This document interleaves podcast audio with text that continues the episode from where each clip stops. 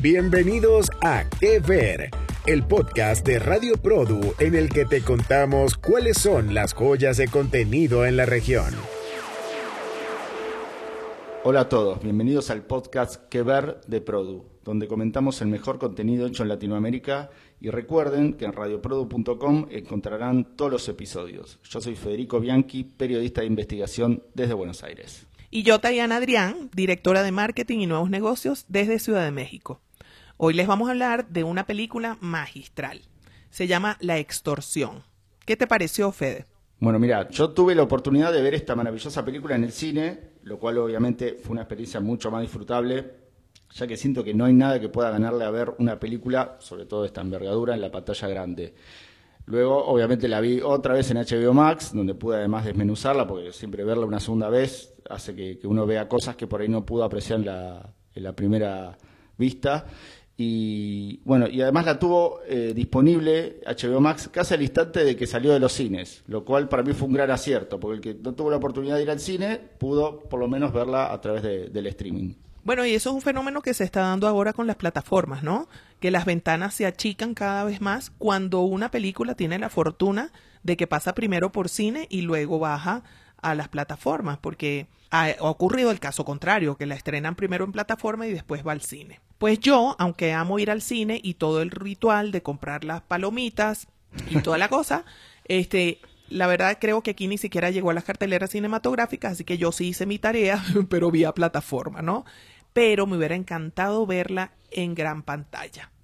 Este, me gustó, me gustó mucho la peli. ¿Qué te pareció a ti? Bueno, a mí me gustó muchísimo, como, como dije anteriormente, también obviamente me gustó más eh, la primera vez que la vi, porque la pantalla eh, y toda la novedad, pero quiero empezar hablando de algo poco común, que lo, que lo ha iniciado recién el podcast, ya que solemos a, a veces mencionarlo o al final o en, el, o en el medio del mismo, que es la parte técnica. Mm. O sea, del gran acierto con la música a cargo de Pablo Borghi, que junto con el gran trabajo de, fotografía de Lucio Bonelli, le imprimen como una atención a la película increíble y ya desde la apertura, que lo cual a veces es algo inusual, solo con los créditos y pasados ya los mismos, no te da respiro y te mantiene casi sin pestañear durante casi toda la película. Es, como tremendo la, conjunción entre, entre, ambas, entre la fotografía y la música. Pues sí, bueno, y aunque estés empezando en ese orden, el orden de los factores no altera el producto, así que te sigo.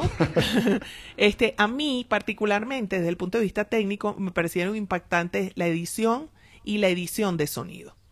De hecho, la edición de sonido es en, es clave y te la te asoman que es algo que tiene que ver el sonido, el tema del audio, la escucha, es algo que tiene que ver y te lo asoman desde los créditos, ¿no? Y respecto a la edición, me encantó el ritmo que mantiene la película. Me parece que no hay un solo plano de desperdicio, que todo lo que está puesto está puesto porque se necesitaba, no porque sobraba y sí vamos a utilizar el footage, ¿no? Me parece que tiene una sincronía perfecta, además que va llevando al espectador, así como de la manito, en esa espiral descendente que es la que está transitando el protagonista, porque no es fácil lo que le está pasando a él.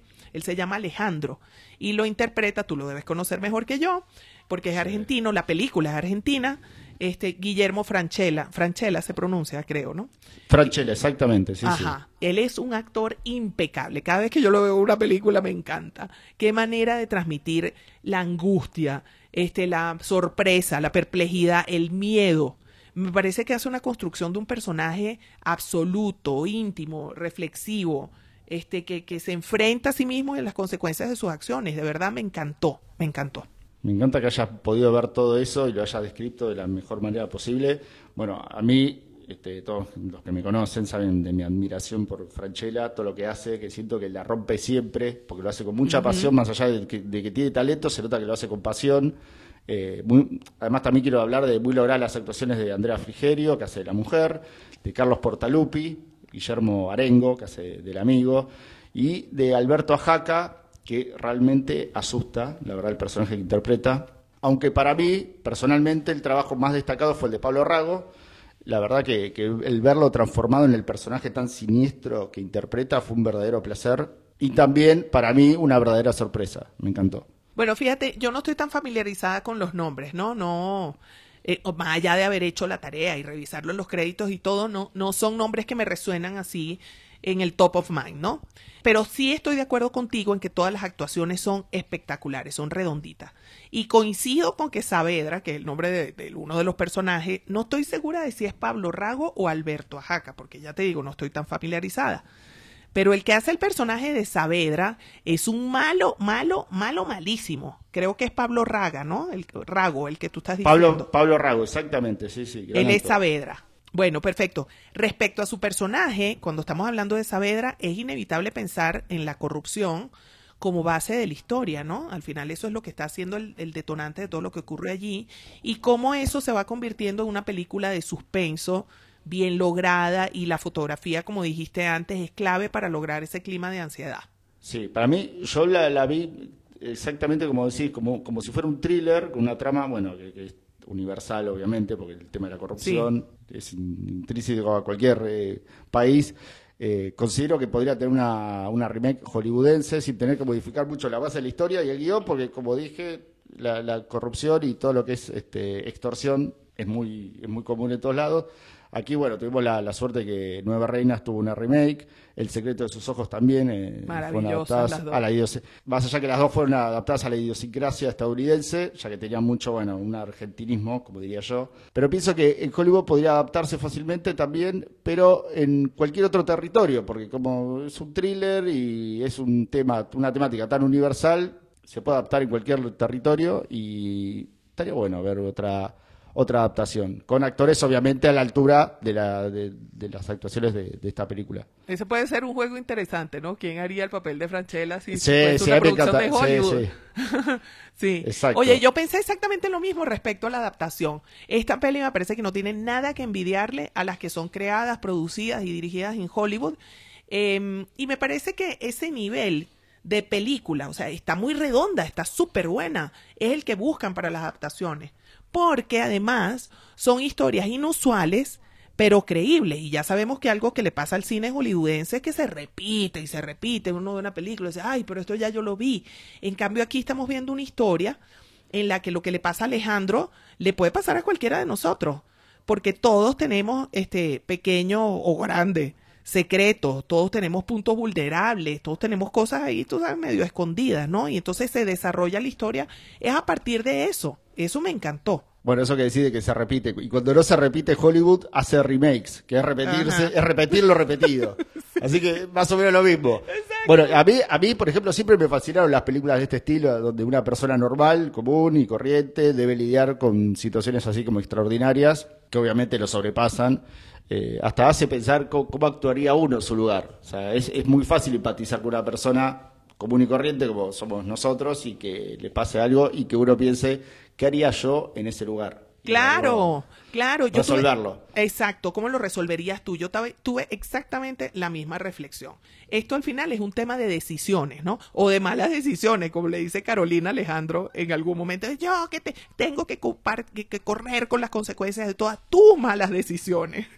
Bueno, ese, también, como, como el miedo a veces es un motor para llevar a cabo acciones que nadie imaginó que alguna vez haría. A veces eh, el miedo es hasta más movilizador que el amor. Bueno, y en este caso moviliza al punto de que te hace mentir, como en el caso de Alejandro. Alejandro es un mentiroso desde el inicio de la película, lo que pasa es que es un mentiroso encantador. Todo lo que ocurre en la peli se detona a raíz de las mentiras y de los engaños que parece que no van a perjudicar a nadie y de hecho no los hace él con mala intención, pero miran lo que resulta, ¿no?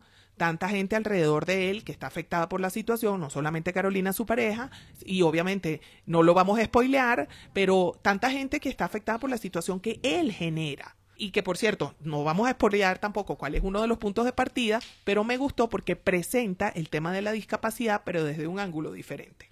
Bueno, el, mensaje final es no mientan. Así claro, porque es lo que decís, o sea, sus mentiras llevan un efecto dominó, por ahí uno piensa una mentirita, no pasa nada, y eso lleva un efecto dominó que lo lleva al lugar donde después termina. Eh, otra cosa que me gustó es que haya pocos personajes como centrales para poder bueno desarrollarlos bien con, con matices que en cada momento que aparecen en pantalla se lucen. A Haka, que ya lo nombré anteriormente, por ejemplo, dije que, realmente asusta y es quizás el que menos aparición tiene en pantalla, pero el poco tiempo que aparece hace un trabajo excepcional. ¿Cuál es Ajaka, Federico? Recuérdame qué personaje era. El, villano que está eh, Ay, no, me mataste ahí. Bueno, no, no importa. ¿Cuál villano? El villano, el que está en España, el que tiene que recibir el... ¡Ay, claro, ya! Es- sí, Sensacional, buenísimo, claro. Mira, Sí, y cuando, sí, sin, sin hablar, mete miedo. Imagínate. Y, y bueno, cuando habla, lo potencia. obviamente. totalmente, totalmente de acuerdo, totalmente de acuerdo. Ese hombre aparece en pantalla con esa cara que tiene y uno dice, oh Dios mío, no quiero encontrármelo en la vida real. Y, Y y es- Ajaca es un- y es un tipazo encima. O sea, eso ¿Sí? es lo que, co- conociéndolo, eh, me, me hizo eh, ver más, o sea, vi un talento desconocido en él que es hacer de, mal- de malo malísimo. Ah, bueno, fíjate. Bueno, y estoy de acuerdo contigo. Me parece que hay un balance en la participación de todos los personajes que no es común. No es como otras películas que uno dice, wow, este tipo se echó la película encima solito, ¿no? Eh, Eso pasa cuando el rol lo amerita. Pues hay algunas películas en las que toda la película descansa es en ese protagonista. Este, y bueno, pero ya hablando de balance, pues nos damos cuenta de que hay que equilibrar también el tiempo y el nuestro por hoy ya se acabó. Como siempre, Fede, ha sido un súper gusto compartir contigo estas pláticas, esta específicamente de hoy sobre La extorsión, esta película de HBO Max que les recomendamos enormemente.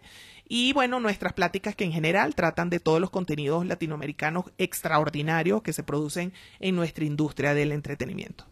Bueno, querida Tayana, siendo este nuestro último podcast del año, no, no, no, no lloren que es del año solamente, no quiero dejar de mencionar que ha sido realmente un placer cada conversación contigo y espero que continuemos con este maravilloso proyecto donde la idea siempre fue promover el contenido latino disponible en todas las plataformas y además vemos que cada vez hay más y más contenido de calidad, así que el podcast tiene muchísimo futuro. Así que eso quería decirles. Sí, completamos un año. Bueno, ahora por el próximo, porque lo mejor está por venir, como siempre. Qué gustazo trabajar contigo, mi queridísimo partner. Este, seguimos. Bueno, hasta el próximo podcast. Nos reencontraremos en el 2024 y recuerden que pueden escuchar todos los episodios en radioprodu.com. Esto fue Que Ver, un podcast de Radio Produ en el que comentamos los contenidos más destacados de la región.